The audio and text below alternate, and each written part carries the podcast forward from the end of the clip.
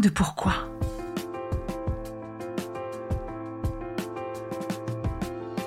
Écoutez bien. Ici, les spécialistes de la résilience, les survivants du cancer, vous raconter leur traversée, leurs chocs, leurs peurs, leurs espoirs et leurs choix face à cette maladie qui les transformera à tout jamais.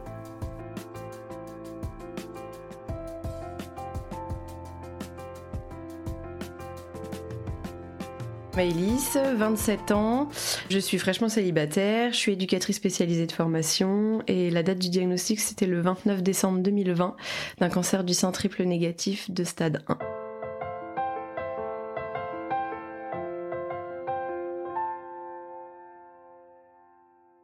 Bonjour Maëlys. Bonjour Magali. Merci d'être là avec moi pour enregistrer ton épisode. surtout que tu viens pas de Paris, mais comme tu es en partance pour six mois exotiques. Exactement. et je t'envie énormément, eh bien, euh, nous pouvons nous retrouver et je suis très contente. Ouais, moi aussi. Merci beaucoup Magali. Alors Maëlys, explique-nous comment cette annonce est arrivée dans ta vie, comment ce cancer est arrivé dans ta vie. En octobre 2020, je sens une petite boule euh, juste au-dessus de mon sein en passant de la crème, mais à ce moment-là, euh, absolument pas inquiète et vraiment à des années-lumière de la situation. Il y a aucun antécédent de cancer dans ma famille, du sein, mais même de manière générale. Enfin, puis à 26 ans, moi, je croyais bêtement que ça n'existait pas. On se sent un petit peu invincible quand même à 26 ans. Ça ne me traverse même pas l'esprit en fait. C'est comme si c'était vraiment euh, impossible. J'en fais pas cas de figure quoi.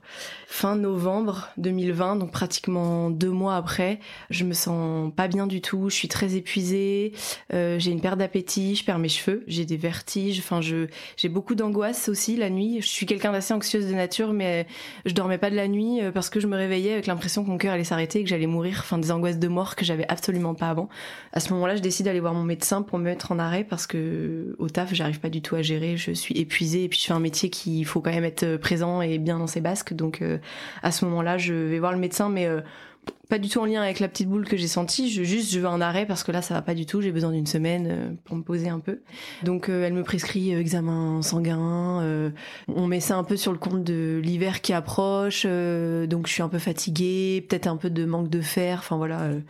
toutes ces conneries auxquelles on peut dire, on peut me répondre à 26 ans. Le bilan sanguin en plus est très bon et je sais pas pourquoi à la fin de ce rendez-vous là, mais même sans lien, euh, je m'apprête à partir, je lui dis au fait, euh, j'ai une petite boule là, euh, mais je je sais pas, un instinct, un élan, une bonne étoile, je je sais pas pourquoi. Donc je lui en parle et je tombe aussi sur une médecin très bien parce que elle prend mesure de la situation tout de suite, enfin en disant voilà ça fait plus d'un centimètre donc on va prescrire une échographie. Quand j'ai rencontré beaucoup de sœurs de combat de mon âge, elles ont beaucoup dû batailler pour avoir des examens et moi je pense que si on m'avait rien dit ou si on m'avait dit bon ça va passer, on attend, j'aurais pas du tout insisté. c'est fou que tu aies eu euh, quand même cette présence d'esprit. Et même encore aujourd'hui, c'est quelque chose qui m'échappe et que j'ai du mal à comprendre. Je pense que le corps parle aussi et je pense que inconsciemment, au fond de moi, il y a des choses que je chantais et je pense que c'est cette espèce d'instinct ou d'élan qui fait que ce qui m'a sauvé la vie, clairement. Puis en fait, hein, tout s'enchaîne, c'est-à-dire que euh, donc elle me prescrit une échographie. Moi, étant en arrêt, j'ai le temps prendre rendez-vous pour l'échographie parce que d'habitude, c'est le genre de truc aussi où j'avais encore des ordonnances du mois de mai pour des examens au niveau des yeux. Enfin, quand je considère pas ça vital ni urgent, on verra plus tard. Il y a un créneau qui est libéré euh, le 7 décembre, donc pas longtemps, pratiquement deux semaines après mon rendez-vous chez le médecin. Je vois que je bosse pas à ce moment-là, donc je le prends. Pareil aussi. Euh, comme une super configuration des cieux, encore une fois. Franchement, ouais. Encore une fois, je tombe sur un médecin euh, très bien qui, du coup, lui, bon, à ce moment-là, me dit que c'est pas un kyste, c'est un nodule. Moi, je dis, bah d'accord, c'est quoi la différence? Il dit bah le kyste c'est que c'est du liquide euh, plus ou moins et puis le, le nodule c'est de la chair. Enfin le, tout c'est de savoir si euh, c'est bénin ou malin quoi. Donc là je pense que je me prends un petit peu la première petite claque mais qui est encore pas trop violente. Je me dis c'est comme moi dans mon métier quand je dois dire aux jeunes que euh, on leur en fait des demandes de titre de séjour des jeunes que j'accompagne et je leur dis bon il y a des chances que vous ne l'ayez pas parce que c'est mon devoir de les prévenir mais à 90% ils l'ont en fait. Enfin c'est très rare les moments où ils l'ont pas. Je me dis il fait pareil il fait son taf. Il me prévient que possiblement mais... Mais t'y crois pas Absolument pas. D'accord, donc c'est quoi la suite? Enfin, il me dit bah euh, normalement on attend de voir un peu comment ça évolue et tout, mais il me dit vous j'aime pas trop la forme que ça a, c'est pas douloureux, euh, on va prendre rendez-vous pour une biopsie. Donc là à ce moment-là j'y vais accompagner parce que j'ai une peur bleue des aiguilles. Des aiguilles uniquement, mais pas encore vraiment de peur. euh, Absolument pas. J'ai prévenu personne, ni ma famille, ni mes, même mon compagnon. À ce moment-là, je, je crois que je lui ai dit que j'avais un examen, mais je veux dire, j'ai pas parlé du risque, ni de la peur, ni. Mais moi, j'ai absolument pas peur. D'ailleurs, je suis très confiante. Et puis en fait, euh, à la fin de la biopsie, il me dit bon, euh, l'infirmière me dit euh, le médecin veut vous revoir, vous pouvez rester s'il vous plaît. Donc là, je trouve ça un peu bizarre parce que normalement, on fait un examen puis on s'en va quoi. Puis à ce moment-là, on avait le masque, donc je m'assois. Il me repose des questions. Est-ce que vous avez euh, des antécédents dans votre famille? Depuis quand vous sentez cette boule? Euh, Est-ce que c'est douloureux? Il me repose les mêmes questions. Puis là, dans ma tête, je me dis, il m'agace, il m'agace fortement parce qu'il me repose les mêmes questions. J'ai déjà dit 46 fois, ça m'énerve. Et là, il me dit, bon, bah, je préfère quand même que vous vous prépariez au fait que ça soit pas très bon. Première claque quand même. J'ai les larmes qui montent. euh, heureusement, j'ai le masque, donc j'arrive à contenir une espèce de façade. Et puis je sors et je dis à ma pote, euh, on- je veux qu'on se barre d'ici très vite.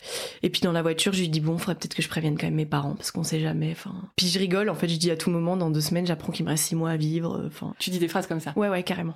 Je pense que c'est des mécanismes de défense. Je dis aussi euh, quand je rentre chez moi, je parle avec mon coloc, on, on touche la boule et tout, et, et je dis bon, faut qu'on pro- profite de voir mes seins encore parce que ça se trouve dans trois semaines j'en ai plus. Enfin, mais j'en rigole. En fait, c'est vraiment je, ça, me- ça me fait rire. Je Ouais, ça puis- con maintenant, mais. Mais comme tu dis, c'est une, une manière de un peu de dédramatiser quand même le truc. Ouais, carrément. Et puis, en fait, ça me paraît tellement irréel que pff, la biopsie, résultat le 29 décembre. Et puis, bah là, euh, Tu y es allé ou comment ça s'est ouais, j'y suis allée. Alors, en fait, la particularité de ma situation, c'est que le 27 décembre, j'apprends que je suis enceinte. Effectivement, c'est particulier. Ouais. Et le 29 décembre, j'apprends que j'ai un cancer du sein.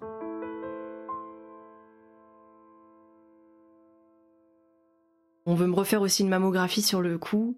Et je dis, bah en fait, je suis enceinte, mais je sais qu'il faut prévenir, mais en même temps, je dis tout de suite, mais moi, je sais que je veux pas le garder, quand bien même je suis pas malade ou je serais malade. Enfin, en fait, même avant ça, je savais que je voulais pas le garder. C'était une décision à deux et on était au clair là-dessus. Mais c'était en plus ça à gérer en même temps. Mais bien sûr, émotionnellement, c'est. Ah bah, je suis clairement dans un film. Il m'amène dans le bureau et je suis accompagnée d'une amie. Mais encore une fois, ça se fait par hasard. Elle était venue pour fêter le premier de l'an avec moi. Elle, elle me dit, moi, je le savais depuis le début. Parce qu'on nous a, on a accepté qu'on rentre à deux alors qu'on était en Covid et en, dans un tout petit bureau. Moi, je les vois arriver, le médecin, et il sourit. Donc je me dis, oh, c'est bon. Elle, elle la voit que ses mains tremblent. Et il me dit direct, Madame Alexandre, vous avez un cancer du sein. Je nage en plein délire, quoi. c'est euh, irrecevable. C'est irréel même. Mes premières questions, c'est de lui dire mais euh, je suis à quel stade? En fait, à ce moment-là, je me dis tout ce qui me faisait rire ces dernières semaines, c'est en train de se passer.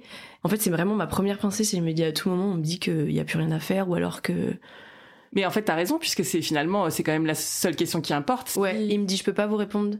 C'est pas mon rôle. Moi, je suis que médecin radiologue. En fait, il est médecin d'imagerie. Il me dit par contre, je vous ai pris rendez-vous à l'hôpital à 17h avec la chirurgienne gynéco. Le même jour. J'ai très peu de souvenirs. En fait, les seules choses qui je me souviens, c'est que je me dis que je devais aller travailler à 14h. J'étais toute seule hein, euh, parce que mes collègues étaient en vacances. J'avais le- les deux services des jeunes à gérer en pleine période de vacances scolaires. Enfin, il y a plein de choses qui se rejouent avec les jeunes que j'accompagne en pleine période de fête de fin d'année, de famille. euh, Enfin, il faut être là, quoi. C'est- ouais. Et en fait, je crois que je- c'est ça qui me le, pro- le- la première pensée que j'ai, c'est euh, Oh, mais merde, qui va être au taf, qui va s'occuper des jeunes, quoi? Donc j'appelle la chef de service d'astreinte et je lui dis euh, cash. Je suis désolée, je pourrais pas venir, je viens d'apprendre que j'ai un cancer du sein. Mais je crois que j'ai un espèce d'élan où il fallait que je le dise vite et très cash. C'est pareil, euh, j'appelle après mon compagnon et je lui dis bon bah écoute, j'ai un cancer du sein, quoi. Il était en vacances avec ses copains. Alors il y a deux jours, je l'ai appelé pour lui dire que j'étais enceinte. Là, je l'appelle pour lui dire que j'ai un cancer. Et je crois que ça dure vraiment 10 minutes. Je lui dis, mais bon, je peux pas t'en dire plus. J'ai un rendez-vous ce soir, je t'en dirai plus. Euh, profite bien de ta journée. Donc, tu sors de là, mais t'es avec ta copine. Qu'est-ce que tu dis à ta copine? Je lui dis, mais il se passe quoi là? Je- Mais même là, en, le- en me remettant dedans, c'est. euh, Vraiment, je suis sidérée, je suis en état de choc. Et je mets deux jours à sortir de cet état. Je rentre à la maison, j'ai besoin d'appeler tout de suite les gens. Donc pareil, je dis à ma pote, euh, tu peux mettre, on a un groupe avec nos amis, euh, je lui dis, tu peux le mettre sur Messenger, euh, Maë vient d'apprendre qu'elle avait un cancer, quoi. Elle me dit, mais t'es sûre? Je dis, Oui, oui. Moi, en fait, en fait, vraiment, il faut que tout le monde le sache très vite et il faut que je me débarrasse de l'annonce très vite. L'annonce, c'est compliqué pour toi? Ouais, et puis je pense qu'il faut que je sois tout de suite dans l'action et c'est aussi ma manière de gérer les choses. Et je trouve que l'annoncer, ça retarde. Et en fait, moi là, je veux que tout le monde soit au courant pour que, allez, on y aille, quoi. On passe à l'étape d'après. Ouais. Elle fait ça? Elle, elle le fait. Mais c'est sorti nulle part. Elle était même pas au courant de mes examens. Enfin, j'appelle mon père. C'est un espèce de choc pour lui. Mais c'est une blague, Maë. Il me répète ça une dizaine de fois, je crois. C'est une blague, Maë, là. Je dis, bah non, papa, je te jure, je rigolerai pas avec ça. Et pareil, il est en boucle, il est en boucle. Enfin voilà, il est pareil, en état de choc, et je lui dis, est-ce que tu peux appeler maman? Moi, j'ai pas le courage de le faire. Tes parents sont ensemble? Non, pas le courage de le dire à mes sœurs. J'ai deux petites sœurs. J'en ai une de 25 ans et j'en ai une qui avait 16 ans à ce moment-là. Enfin, ce que je vais leur mettre sur les épaules, enfin, je, pas possible. Il y a plein de gens qui me disent ça a été hyper brutal la manière dont on nous l'a annoncé. Mais en fait, je crois que c'est à l'image de comment moi on me l'a annoncé et comment je l'ai vécu. Et je crois que je pouvais pas me prendre tout euh, toutes les réactions de tout le monde et, je voulais pas être euh, je sais pas un mois après et devoir encore annoncer ce genre de choses alors que ça va tellement vite ce parcours là qu'un mois après on est ailleurs. On est déjà si loin. Tu construis autre chose tu construis ta survie pratiquement. Bah clairement. Puis en fait c'est une maladie qui se voit de toute façon, on peut même pas la cacher. Donc autant, euh, autant, l'annoncer, je comprends. Ouais. Mon père le dit pas tout de suite à ma toute petite sœur, il le dit à mon autre sœur qui m'appelle et qui pleure, pleure, pleure, pleure. Je crois qu'il y a encore une seule chose qui aujourd'hui pourrait me faire euh, chialer en y repensant, c'est vraiment, euh, elle arrête pas de me dire, Maë, je suis désolée, je suis désolée, je, mais tu vas pas mourir. Et je disais non, mais j'en sais rien en fait.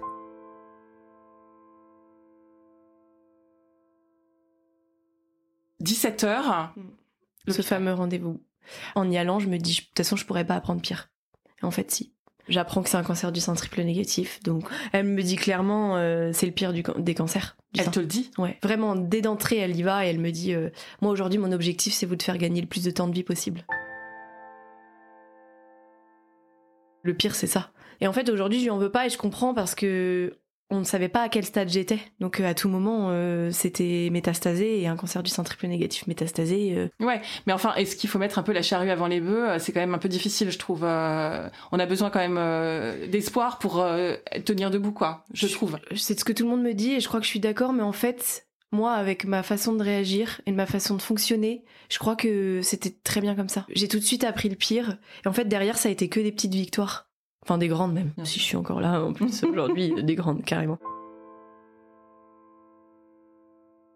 Tout de suite, en fait, je me suis dit que plus vite j'accepterais la maladie, plus vite euh, je pourrais aller dans le combat. Et en fait, ça m'a amené en bas direct et j'ai fait que remonter après. C'était peut-être ce qu'il fallait pour toi finalement. Je crois, ouais. Ce qui est pas vrai pour tout le monde. Non, mais, euh, mais moi, oui. Mais alors attends, parce que dans la même journée, t'apprends le cancer et t'apprends que tu as, euh, en gros, possiblement pas un, bon pronostic, quoi. C'est ça. Et en plus de ça, je suis enceinte. Mais en fait, à ce moment-là, je me dis, on va me faire avorter avant que je connaisse mon pronostic vital. Et c'est un peu con, mais je pense qu'il y a une question de le rapport à la mort et, et, de laisser quelque chose de soi. Et je me suis dit, vraiment, je suis condamnée. Est-ce que je veux pas aller au bout de cette grossesse? Parce qu'il restera quelque chose de moi, quoi. Mais je pourrais pas, je dois avorter avant de savoir ça. Tu l'as pressenti ou je me le suis formulé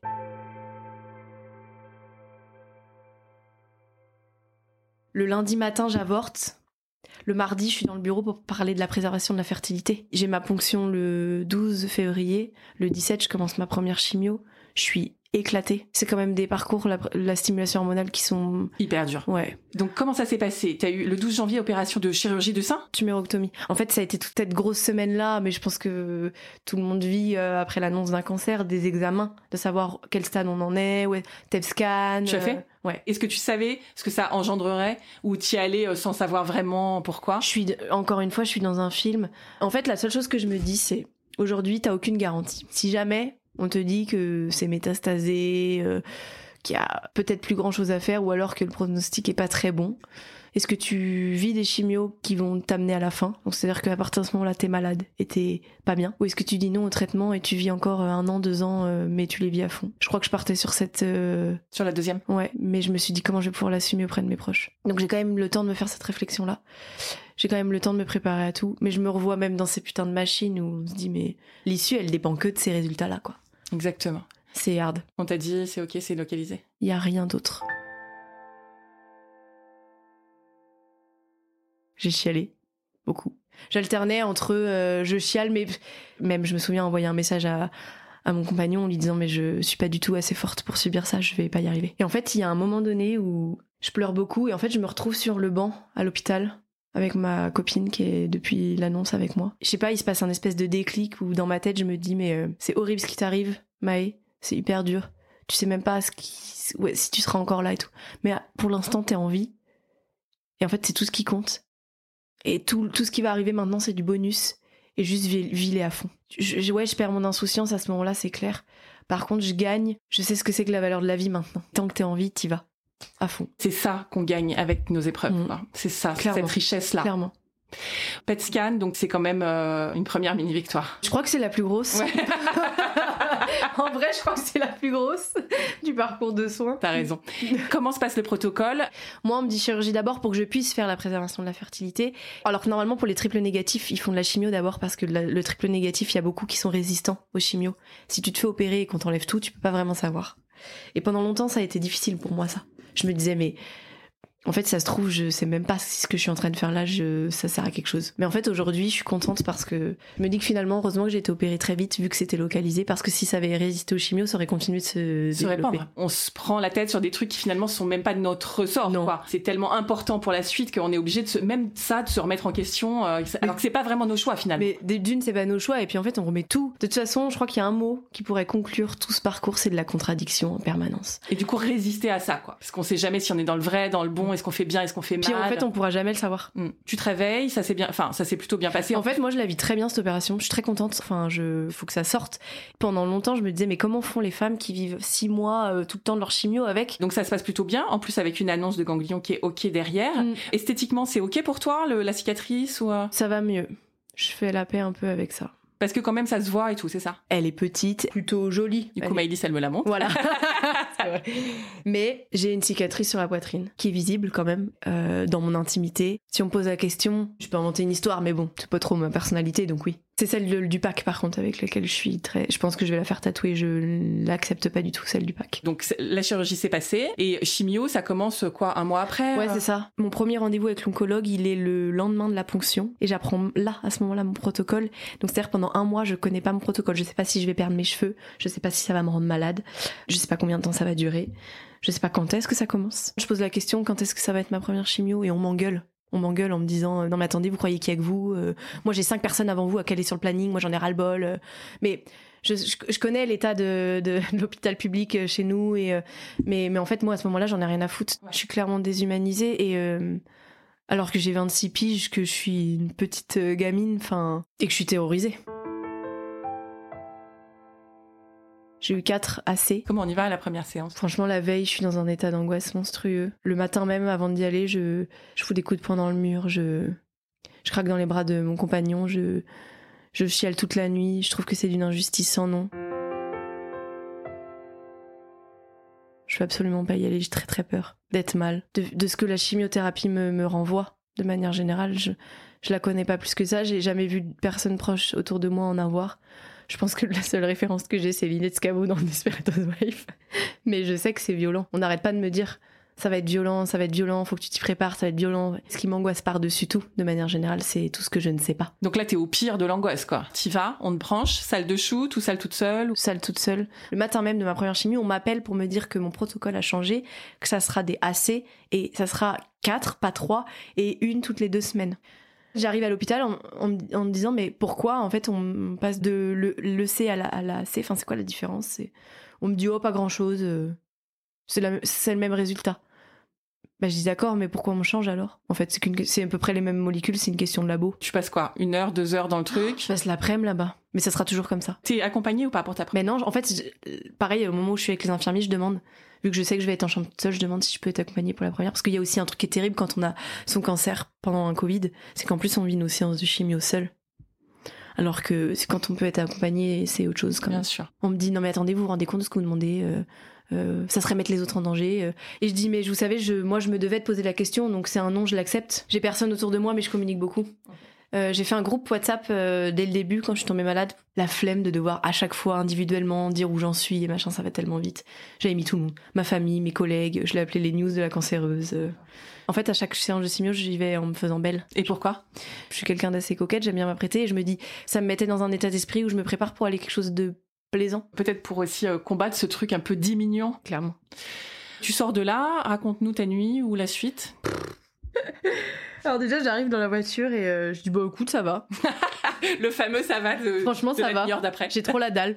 Je rentre à l'appart, je me goinfre. Ah bah une heure après, euh, ça va pas du tout, mais du tout, du tout, du tout. Donc je vais me mettre dans le lit. On se met devant un film. J'ai absolument aucune concentration pour. Euh, même ça m'agresse quoi. Donc je m'endors. Puis je me réveille à 1h du matin, je lui dis je me sens pas bien, j'ai mal dans mes os, j'ai l'impression que vraiment un camion m'a roulé dessus quoi. J'ai la gerbe, j'ai la gerbe. D'ailleurs je vomis. T'avais pas, de- tu sais, des anti. euh, Si si, ça a jamais fait effet. J'ai toujours vomi. Et puis je retourne me coucher, Simon me dit ça va, et je lui dis non, enfin je veux pas que tu t'occupes de moi, je veux pas que tu me vois comme ça. Je... Et là à ce moment-là c'est très violent parce que je me dis ça commence. Et là je vais, là je vais être malade. Ça va être long. C'est le premier soir. Comment je vais faire pour supporter 5 mois de chimio? Je me sens déjà ultra démunie. Je vais être euh, un boulet. C'est aussi l'image qu'on Ouais, ça. en fait. Je veux pas. Mais d'ailleurs, j'accepterai pas qu'ils reviennent pour les autres chimios. Tu les vis toute seule et c'est mieux. Pas toute seule, avec des amis. Je suis pas quelqu'un de très pudique ou. Mais il y a quelque chose de me renvoyer à être démunie qui me fait violence dans mon couple. Bah, cette, euh, cette grande vulnérabilité, Ouais. on est euh, capable ou pas de l'afficher. Enfin, puis ça dépend de la personne qui reçoit, ça, ça dépend de tellement de choses en fait. Moi, je suis pas très capable de manière générale de l'afficher. Je voulais que ce soit mes amis. Mes chimios, les premières, ça a été l'enfer, vraiment. Je, même quand je repense aujourd'hui, j'ai encore beaucoup de traumatisme là-dessus. Je suis, je suis faible, je supporte rien. J'ai une forte envie de regarder des dessins animés, des trucs que je regardais quand j'étais petite parce que ça me renvoie à quelque chose de sécure, de cocooning, de. C'est très difficile de l'expliquer, mais il y a quelque chose d'hyper violent dans ces chimios. Une toxicité folle en Oh fait. la vache. Comme si euh, on sentait un petit peu la mort. Mais je le dis souvent, moi j'ai dû mourir pour revivre. Psychologiquement, ça va. De toute façon, je me dis que ça va être comme ça, il faut que je l'accepte parce que j'ai aussi un problème, moi, avec l'inaction. Le lendemain de l'opération, j'étais en train de monter mes meubles. T'es euh, obligé de faire, de faire, de faire, de faire. Et là, ça t'a obligé à rester tranquille. Et euh, Plein de choses à accepter, en fait, pour toi. Mm. Et parlons des cheveux, alors, en termes de vulnérabilité. À ce moment-là, je le vis pas mal du tout. Tous les matins, euh, je sais que ça va arriver, donc je j'en rêve beaucoup, mais je l'appréhende pas. Rien à voir avec les chimios. C'est pas grave pour toi. Non, je suis plutôt préparée. Je me dis que je vais mettre des foulards. Je trouve que c'est bien peu par rapport au reste. Mais le jour, quand même, où ça arrive, déjà, qu'est-ce que tu décides de faire? Tu rases, tu fais quoi?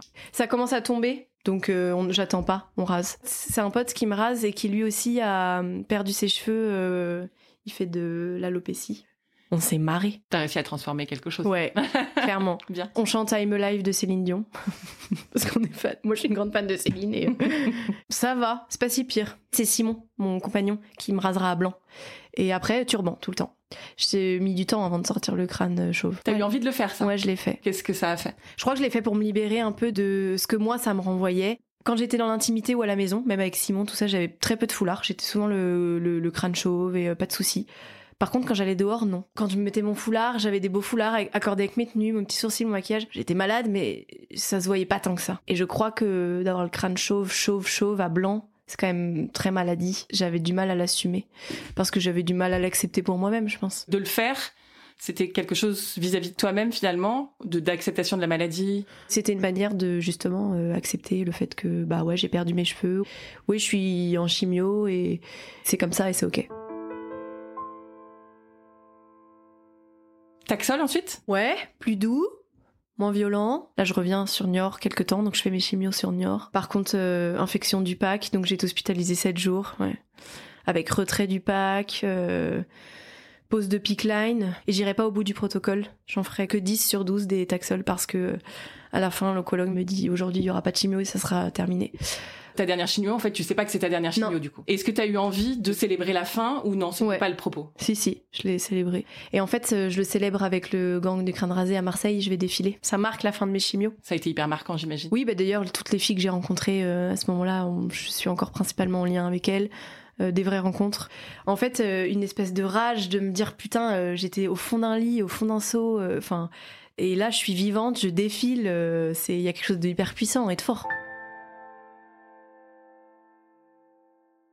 Radiothérapie, Ouais. c'est c'est acceptable? Alors ça va. En fait, j'ai très envie d'être seule. J'étais entourée depuis six mois. C'était super, hein, mais j'en ai ras le bol. Ça m'oppresse. Je sais même plus qui je suis. J'ai une crise identitaire de ouf. Enfin, on part en vacances avec mon compagnon avant que je commence la radio. On vit des vacances super euh, en Bretagne. euh, on marche toute la journée. Moi, j'avais dit, je veux. Il me dit, mais t'es sûr euh, Enfin, voilà, il va faire chaud. Tu sors de chimio et tout. Non, non, moi, je, je veux marcher. Je, j'en ai chié, hein, mais c'était aussi, je voulais récupérer mon corps et mes sensations et on passe 15 jours dans, en van en plus, donc enfin bref, c'est incroyable.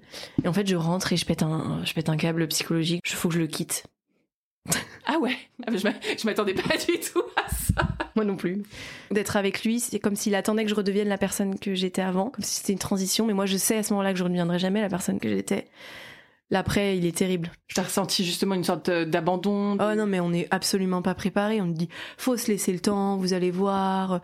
Puis même les sœurs de combat qui, qui le vivent, tu vas voir, ça va être difficile, mais ça va être difficile de quoi? Mais moi, en fait, me laisser le temps, c'est qu'au bout de quatre mois, quand je me sentais toujours fatiguée et toujours, je disais, mais il y a un problème là. C'est pas normal d'être fatiguée quatre mois après. Puis c'était l'hiver, puis j'ai perdu mon appart, je n'ai pas repris le travail. Je me suis du coup séparée de mon compagnon euh, début d'année. Je vis chez ma petite sœur. En fait, je me dis que tout ce que j'ai subi là, ça ne valait pas le coup. En fait, elle est où ma place maintenant? C'est quoi ma place dans ce monde? Oui, parce que c'est quand même hyper déstabilisant. Avant d'être euh, heureuse et contente, et euh, il faut passer par ce truc, ce trou un peu quand même aussi. Oui, c'est un trou violent. Et puis en fait, on est hyper entouré pendant le parcours de soins, mais je, je pense pertinemment que l'après-cancer, il faut le vivre seul. Aujourd'hui, j'en suis persuadée, mais à ce moment-là, c'est affreux.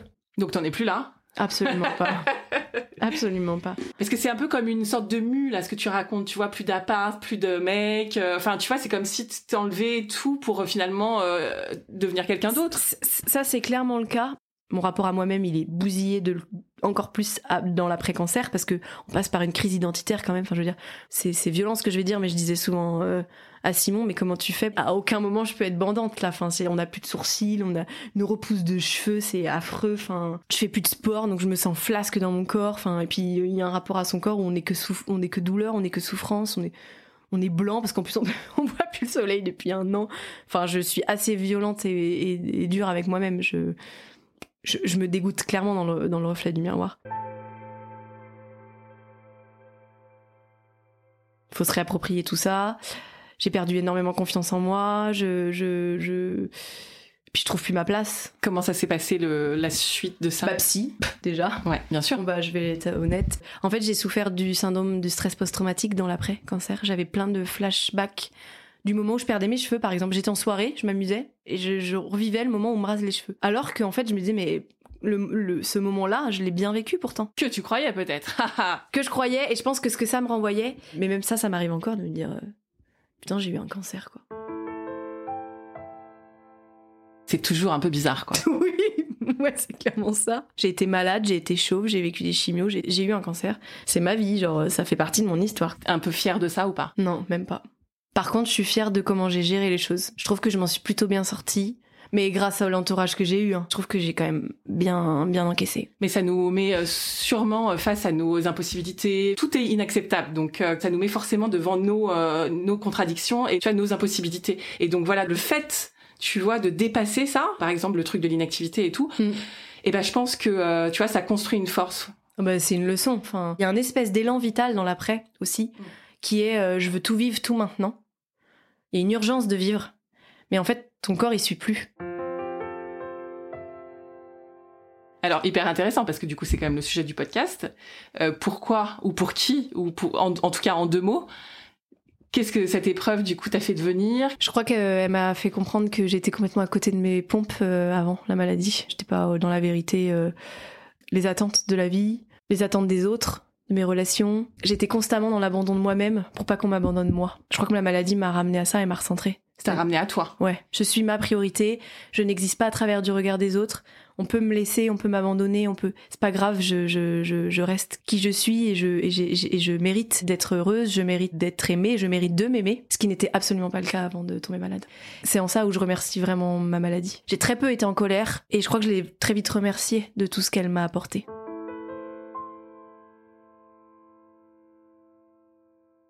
En termes de santé, t'as fait un bilan, t'en es où, comment ça se passe? Je vais très bien au niveau de la santé. je n'ai plus le cancer, je peux le dire. Enfin, donc euh, mon dernier TEP scan début février était bon. IRM mammaire, mammographie, c'était début avril était bon. Et en fait, avec le triple négatif, il y a énormément de chances de récidive les trois premières années. Moi là, je suis à un an et demi. Je passe des paliers encore. Après, l'angoisse de la récidive, on doit apprendre à vivre avec. Hein, je pense. C'est un peu pareil pour tout le monde, mais dès que j'ai une douleur dans le corps, c'est euh, ça y est quoi, c'est reparti. Du coup, comment tu gères ça? Là, tu me disais à peu près tous les deux mois, t'avais des trucs. Ben, le dernier rendez-vous, je l'ai enfin fait seul. Et une grande fierté aussi. C'est là où j'ai eu le feu vert pour mon voyage et tout. 95% du temps, je sais que je vais pas récidiver. J'y pense même pas. La vie a repris son cours quoi. Et il y a 5% où oh, ça revient par vague là, waouh, ça. Il y a des fois, par exemple, je me disais, ouais, moi, au début, on m'avait dit que j'avais 30% de chance de récidive, donc je me disais ça va. Et puis en fait, il y a un moment donné où je me disais, j'imaginais 100 femmes dans un gymnase et je me disais, il y en a quand même 30 qui sont récidivées, c'est quand même pas rien. Et puis il y a le départ des personnes qu'on a rencontrées dans ce parcours-là, qui est difficile aussi. Il y a celles pour qui au final on avait à peu près le même parcours et puis qu'à un moment donné tu sais pas pourquoi toi ça bascule du bon et puis l'autre ça bascule du pas bon et tu te dis mais qu'est-ce qui fait ça? On sait pas. Non. Merci Maëlys d'être venue. Donc là, tu es quand même en partance pour euh, Bangkok. Je te souhaite euh, une aventure merveilleuse, surtout qu'elle va être longue, hein. c'est pas juste 15 euh, jours. Quoi. Je me le souhaite aussi. Je pense que c'est le dernier processus pour clôturer le chapitre. Tu vas rentrer en pleine possession de toi, tout simplement. Ouais, grave. Bonne suite Maëlys. Merci beaucoup Magali. cet épisode vous a plu, vous pouvez vraiment nous aider à le rendre plus visible en lui donnant 5 étoiles sur Apple Podcast et en rédigeant votre commentaire. Merci.